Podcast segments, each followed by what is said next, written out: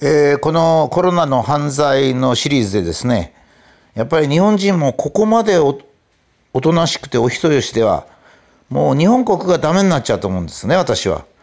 私たちの子供が苦しむと思うんですよ。やっぱり我々の日本国が非常に良かったのは経済発展もして、えー有色人種なのに白人と同じような生活ができるようになり悲惨な思いをしたアジアの人たちに比べれば格段に日本人が良かったのはやっぱり我々の先輩お父さんお母さん方がですねやっぱり筋が通ってたからなんですよ。悪いことは許さないと。お天道様に恥ずかしいことはしないということの根本が通ってたからですね。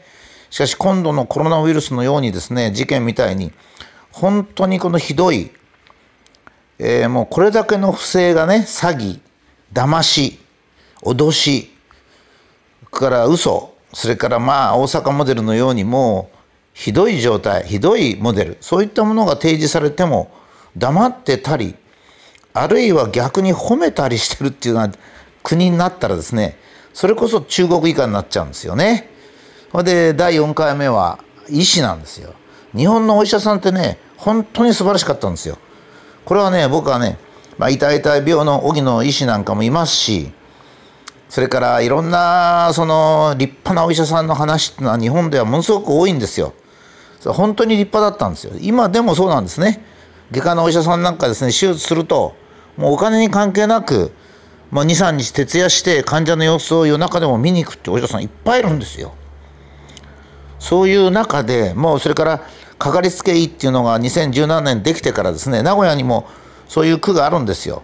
区のお医者さん挙げてね、えーかかりつけ医の精神を生かしあるいは体が動かない人については往診もして本当にししあのなんていうかな精神誠意、えー国民の医療というものに一生懸命のお医者さんもいるんですよ多いんですよ。まあ8割はそうだと思うんですよね。それで、えっと、またね、今度悪いことに、今度はお医者さんものすごく悪いことしたんですよ。え、もうね、本当にね、日本のお医者さんとは思えないことしたんですよ。ところが、テレビがまたですね、お医者さんありがとうなんつってんですよ。それでね、かお医者さんに感謝しなきゃいけない。冗談じゃないんですよ。悪いことした人に感謝しちゃいけないんですよ。お医者さんは立派ですよ。日本のお医者さん特に立派です。だけども、悪いことした時に褒めちゃいけないですよ。当たり前ですけどね。悪いことした時は、それはダメだと言わなきゃいけないんですね。今度はですね、なんだか最初こう言いましたよ。37.5度の熱が3日ほど出たら、その時は様子を見て、どこにも行っちゃいけませんと。静かに、え、あの、え家で寝てるんですと。なんで家で寝てんの？いや、病院に来たら、病院の、うんお医者さんと看護師さんが感染するから。いや、いいあの、家には誰もいないんですかって。家の人みんな感染したじゃないですかと。事実感染したんですよ。それで3日熱が出て下がらない時で、えー自分が渡航歴があったり、いろいろそういうコロナウイルスにかかった可能性があるなと思った時は、医者に行っちゃいけないって言うんですよ。保健所に連絡しろって言うんですよ。私ね、長い人生を日本で送っておりますが、病気になって医者に行っちゃいけないっていうのは初めてです。え、今までもですね、アジア風邪とかソソ連風邪とかひどいのがありました。もうとても今度のコロナ以降もっともっとひどいのがいくらでもありました。保健所に行けって言われたことないんです。日本はそこはね、国民とお医者さんの間で信頼関係があったんですよ。え、とにかくお医者さんと行くんですよ。そうするとお医者さんがパッと見てですね、あ、これはこうだからこうしなさいと言ってくれるんですよ。その通りしたんですよ。だから、学校では医療を教えないんですよ。あれね、なんで学校で医療を教えないかと、医療を教えちゃうとですね、国民に知識がついて、医者の利権を独占できないからなんですよ。初診料とかそういうのがね。だから、こんなに大切なことね、自分の体を守るということを、えー大学卒業まで教えないんです。もう医師会がものすごく反対するんですよ。国民に医療の知識をつけることを猛烈反対するんですね。金ですから。今度はね、もう医者が金だ。金しかもう念頭にないってことがはっきりしました。そんな金亡者を感感謝なんかできますかね、一体。それで、今度はまたひどいんですよ。保健所に、保健所も一生懸命やったんですよ。しかし、熱が高熱で保健所に来たと。それは、あの、直接電話する人もいれば、直接行く人もいますからね。それは当たり前ですが。そしたらね、これはもう大変だと。保健所は治療設備持ってませんからね。だから、病院まで送らなきゃいけない。小救急車がね、嫌だって言うんですよ。救急車って一体どういう精神してんですかねたとえね、救急車の上司が、あの、公的の救急車で送っちゃいけないと消防署の偉い人が言ったにしても、人間っていうのはね、それ救うのが人間なんですよ。特に日本人なんですよ。日本人はね、うんうんうなってる人をね、運ばないってありますか？それは江戸時代からね、道端で倒れてる人は、その倒れてる人を助けたらね、怒られるとか怒られないとかいうことなく、助けるんですよ。それが日本文化なんですよ。当たり前、日本文化っていうか、他の国でもそうでしょうけど、特に日本はそうだったんですよ。公設消防車運ばない、あ、じゃあ救急車運ばないんですよ。じゃあなんか民間民間救急車ってあるらしいんですけどね。それを運ぶ費用っていうのは保健所は持ってないらしいんですよ。しょうがないからですね、保健所の人が付き添って、タクシーで運ぶと。タクシーでなんで運べるのって言うけど、タクシーはあの乗車拒否しちゃいけませんからね。なんだと一体これは、この、この日本はどうなったのって感じなんですね。それで、えー、非常に変変だったわけですね。病院に行ったら感染します。だけど、公表される再生産数っていうか感染力はですね、インフルエンザと同等と言われてるわけですよ。インフルエンザと同等の患者さんを感染するから病院に来ては困るというならですよ。えー、っと、病院の構造が悪いんですよ。医者の家は立派だと。すごく広いと。だけども診療所の待合室は狭いと。患者がですね、寒さに震えて肩を並べて待つと。医者は診療が終わって帰ると、広いソファに座って、でっかい画面のテレビ見てリラックスすると。なんでそんなことが行われるの？いやいや、医者はあなた上流階級だからだって言うんですよ。上流民族だって言うんですよ。患者？患者なんてな、死んだって生きたって同じだって、そういう考えだったんだってことが今度分かったんですよ。それからもう一つね、私はあんまりアメリカ好きじゃないんですけど、アメリカの病院の方が非常に素直だったですね。なんで院内感染が多いのかってことに正直取り組んで、空気感染じゃないから、物に気をつけようと。マスクはどんなマスクでもいいんだと。マスクをする目的は手が口に行かないためにするんであって、空気中にあるウイルスを拒否するんじゃないんだと。なんだかね、日本の場合、咳エチケットとかとか変な言葉があるんですよ。咳エチケット。あれ何ですかね？咳エチケット。咳エチケットじゃないんですよ。だ事実。それ、ああいう嘘言っちゃいけませんよ、本当ね。だから、今度ね、えー、っと、まあ、個別の医師はいつもね、それほど悪くないんですけども、厚生労働省の議官とかですね、医師会が悪かったですね。まあ、初診料なんかの利権を重視した。病院には来てほしくない。病院には来てほしくないんですね。えー、それから、えー、初診料は失われたくないんですよ。初診料っていうのはどういうのかっつったら日本ではですね、病気になったと思った国民は医師に行くしかないんです。その道しか求められてないんですよ。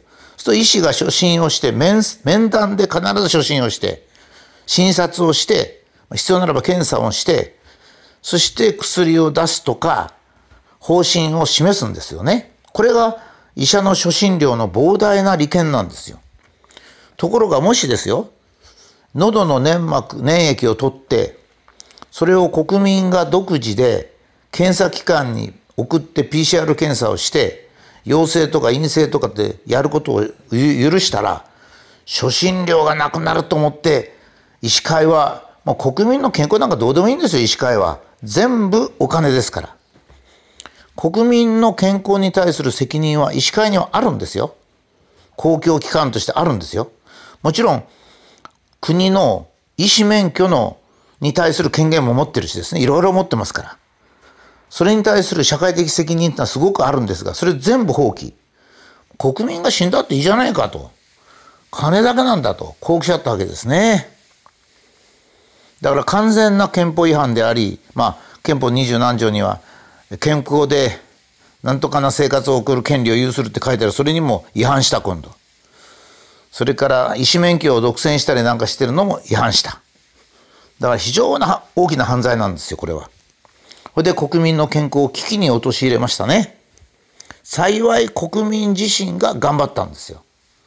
だけど、やっぱりね、皆さん知ってるように、今度はですね、日本の、あの、医療関係者の院内感染とかそういうのすごく多かったんですよ。まあ、2割ぐらいだと思いますけどね。これデータ公表しないんですよ。あ自分たちのヘマだから。いや、大体ね、医師とか看護師がね、感染しちゃいけないんですよ。それはね、大体3密でも何でもないのに空気感染なんて嘘言ってね、それで患者が触ったテーブルとかそういうの触ってるんですか？ら、それは感染しますわね。だから、まあ、なんていうのか、僕はね、今度の医師会、厚生労働省の国民に対する態度ほどですね、日本になかったことだと思うんですよ。ええ、国民が熱を出して37.5度で風邪だと。テレビはですね、毎回毎回コロナウイルス、コロナウイルスって言って感染がこうだこうだ、危険だ危険だ。えー、なんか路上にこう死体が並んでるようなやつをどんどん移して、恐怖を煽って国民を不安にさせて、熱が出る、風邪の症状だ。病院に行くな。家で寝てろって言うんですよ。家の人が感染する？そんなの知ったことないよと。医師が感染しなきゃいいんだと。医師が初診料を取れ、取れなくなるとか、抗生物質の処方ができなくなるっていうのが問題なんだと。それで、皆、多くの人は医者の文医者に対して文句言うのを控えてるんですよ。これもね、日本人のいい性格なんですよ。お医者さんは偉い。だからお医者さんはあんまり非難しないどこっていうことをしてるんですよ。それの図に乗ったんですよ。本当にね、それでおまけにね、お医者さんに感謝しろって言うんですよ。いや、それはね、よあの日本に 100名か1000名ぐらいは立派なお医者さんで今度もコロナに立ち向かったお医者さんいますよ。だけどほとんどのお医者さんは、いや、俺医者だけど、国民の病気なんていうのは儲かる以外はやりたくないよって いう態度なだったんですから。それでね、もう一つはね、それは医師会がやったんだからって言い訳するお医者さんいるんですけど、違うんですよ。医師会員っていうのはね、権限持ってるんですよ。医師会にガンガン言って、そんなことじゃ困ると。我々は国民の病気を救うために医師免許を持ってるんだと。権力も持ってるんだと。他の人は体にメスを入れたら傷害罪でやられると。注射もそうだと。人の体を痛めちゃいけないんだと。だけども我々は、その処置をしたり、注射を打ったりすることができる。この人の体を傷つけてもいいという医者の強力な権利はですね、どんな時でも守る、国民を守るっていう条件があって来てるんですよ。そうじゃなかったらそんな権利なんかないんですよ。国民は抗生物質も買えないんですよ。ええ、薬は満足に買えないんですよ。医師会が猛烈に制限して、日本なんか特に市販の薬っていうのはほとんど箸にも棒にもかかんないようなものしか売らない。いい薬は全部医者が売るんだ。それに対して理屈つけてですね、あれこれ、そんな理屈なんかつけられないんですよ。だってね、抗生物質だって医者が使いすぎて、この頃もう使えなくなってきてるし、ワクチンだってまあいい、ワクチンは大体僕は、ワクチンと抗生物質っていいんですよ。しかしその使用の仕方を間違ったのは医者なんですから。だからね、民間だけがその薬の使い方を間違うわけじゃないんですよ。まあ、皆さんも知ってるように日本は全部医者に、それはね、いいんですよ。日本は医者が信頼できるから、日本の市販の薬はポンコツで、アメリカで買えばいい薬が買えるんだけど市販で。日本では買えないっていうのはなぜかったら、取りも直さず日本の医者が今まで我が身を捨てて患者を救ったからなんですよ。今度むちゃくちゃですよ。ほんとね、医者の方から声を上げてほしいんですよ。医者がむしろ医師会を訴えたり、する方がいいぐらいなんですよ。だから国民はね、医者が見てくれなかったということに対して、絶対に訴訟を起こさんといかんですよ。特に不幸にしてお亡くなりになったり、手遅れになったりなんかしてるご家族は、もう絶対に訴訟ですよ。そうしなければね、こんな巨悪ね、こんなに日本の文化を壊す。そういうことってこのまま残しておいたら僕らの子供は本当かわいそうなことになっちゃうんで我々はまあいいやいいやじゃなくてここは厳しくね当たらなければいけないと私は思います。